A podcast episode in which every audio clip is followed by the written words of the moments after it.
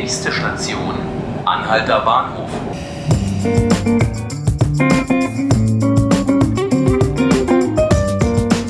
Hallo und herzlich willkommen zu 5 Minuten Berlin, dem Tagesspiegel Podcast. Ich bin Johannes Bockenheimer und mit mir heute im Studio steht mein Kollege Kevin Hoffmann. Hallo Kevin. Hallo Johannes. Kevin, wir haben diese Woche gemeinsam einen Artikel über ein Thema geschrieben, das äh, derzeit Berliner Firmen und Unternehmen ziemlich umtreibt. Die lauten Überlegungen des Senats, nämlich große Immobilienkonzerne wie die Deutsche Wohnen oder äh, Vonovia zu enteignen. Bei der Recherche hast du dich mit den Wirtschaftsverbänden der Stadt unterhalten. Was sagen die denn zum Thema Enteignung? Ja, das ist ganz interessant. Also die ähm, großen Kammern und Verbände der Stadt, wenn man die nimmt, die spucken sich normal auch gern mal gegenseitig in die Suppe. Aber diesmal bei diesem Thema stellt man eine ungewohnte Einheit äh, fest. Die Äußerungen gehen alle in eine ähnliche Richtung. Also da haben wir den David Eberhard vom Verband der Berlin-Brandenburgischer Wohnungsunternehmen. Der spricht von populistischer Stimmungsmache. Das ist insofern erstmal nicht überraschend, weil die Pläne ja direkt gegen seine Branche gehen, aber es geht wirklich quer durch alle Verbände. Mhm. Hat sich denn auch äh, die Industrie- und Handelskammer zum Thema geäußert? Ja, IHK-Präsidentin Beatrice Kramm äh, nennt die Debatte ein fatales Signal an die gesamte Berliner Wirtschaft. Äh, längst nicht nur in Richtung Bau- und Immobilienwirtschaft. Es sei beunruhigend, dass populistische und durch die Realität längst mehrfach widerlegte Forderungen ausgerechnet in Berlin mit seiner politischen Vergangenheit äh, ihr Comeback feiern würden. Also mhm. in die Richtung ging das. Ähm, sie sprach von einer Unwillkommenskultur, die dann wirklich sich an alle Investoren äh, richten würde.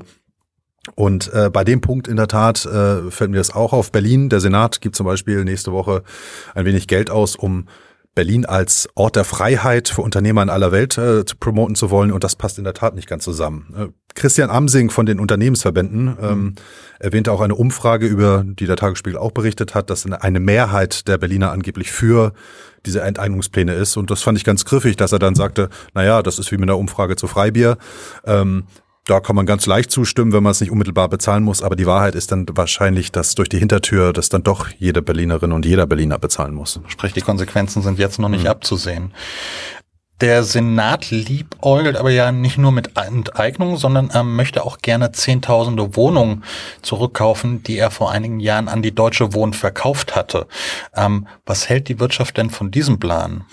Ja, die Stoßrichtung bei den Verbänden ist da eine ganz äh, gleiche. Zum einen sieht man äh, bei, sowohl bei der Kammer wie auch beim Verein der Berliner Kaufleute und Industrieller, der im VBKI, dort macht man die Kostenrechnung auf. Also wie kann es sein, dass eine äh, Stadt äh, oder ein, das Land Berlin, das bereits mit 60 Milliarden verschuldet ist, jetzt nochmal acht bis zehn Milliarden äh, aufwenden will, um dieses Projekt zu stemmen. Ne, das Geld könnte man ganz viel viel günstiger in andere Projekte, auch soziale Projekte investieren, argumentiert man in der Wirtschaft.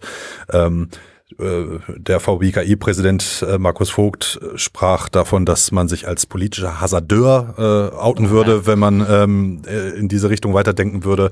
Also man merkt schon an der Wortwahl, dass es hier kräftig zur Sache geht. Stichwort Konsequenzen. Aktionärschützer, mit einem hast du auch gesprochen darüber. Wie argumentiert der denn? Ja, ich habe mit Michael Kunert gesprochen von der Schutzgemeinschaft der Kapitalanleger. Das ist ein Verband, der vor allem die Interessen der Kleinaktionäre im Blick hat. Er beobachtet vor allem in der Region Berlin-Brandenburg äh, die, die börsennotierten Unternehmen. Und er sagt, also das so wie der Senat das plant, das wird nicht passieren. Das würde gar nicht zu der Wachstumsstrategie der Deutschen Wohnen äh, passen. Die haben längst aufgehört damit, irgendwelche Bestände zu veräußern. Mhm. Er sieht eine kleine gesichtswahrende Lösung. Er könnte sich vorstellen, dass die Deutsche Wohnen für, aus Goodwill-Gründen ein, zwei Objekte, die so gar nicht in ihr Portfolio passen, dem Berliner Senat anbietet. Selbstverständlich zum Marktpreis. Das würde dann schon teuer genug werden. Aber dass es so passiert, wie der Senat das ins Spiel gebracht hat, das kann er sich beileibe nicht vorstellen. Da gibt's äh, noch einigen Ärger, der noch nicht gelöst wurde, ganz offensichtlich. Mhm. Unser Stück finden Sie in der Berliner Wirtschaft. Dort ist es am Mittwoch erschienen. Ähm, eine Online-Fassung finden Sie online natürlich auf unserer Homepage. Ich habe einen Link zum Artikel hier in die Shownotes äh, des Podcasts angeheftet. Und bevor wir hier jetzt zum Schluss kommen, gibt es nochmal drei wichtige Termine, die heute auf der Berliner Agenda stehen. Ähm, spannend dürfte nicht zuletzt äh, hinsichtlich der Berliner Wohnungskrise heute Vormittag die Bilanz sein, die der Hauptverband der deutschen Bauindustrie für das vergangene Jahr zieht. Zahlen liegen mir noch keine vor, aber das wird für die Branche alles in allem wahrscheinlich eine erfreuliche Veranstaltung. Ebenfalls erfreulich ist, dass heute in Berlin die internationale Grüne Woche beginnt.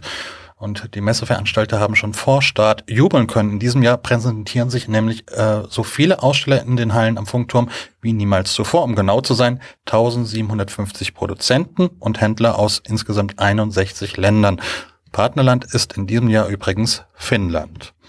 Den letzten Messetag begeht hingegen heute die Fashion Week und anders als bei der Grünen Woche ging es bei der Modemesse in den vergangenen Jahren eher etwas traurig zu. Die Veranstalter mussten einen ziemlich heftigen Zuschauerschwund hinnehmen. Dieses Jahr haben sie sich deshalb ziemlich ins Zeug gelegt und ein neues Konzept vorgelegt. Ob sich das ausgezahlt hat, müssen wir mal abwarten. Wer sich das anschauen möchte, muss sich allerdings beeilen. Heute ist, wie gesagt, der letzte Messetag und die Messe schließt heute Abend mit einer großen Party. Kevin, wirst du noch vorbeischauen dort? Schauen wir mal. Ich werde es mir auch noch mal überlegen. Das waren 5 Minuten Berlin, der Tagesspiegel Podcast. Ich bin Johannes Bockenheimer, habe heute gesprochen mit meinem Kollegen Kevin Hoffmann. Alle Folgen des Podcasts finden Sie online auf tagesspiegel.de slash podcast und können uns natürlich auch abonnieren auf Spotify und iTunes. Vielen Dank fürs Zuhören. Auf Wiederhören.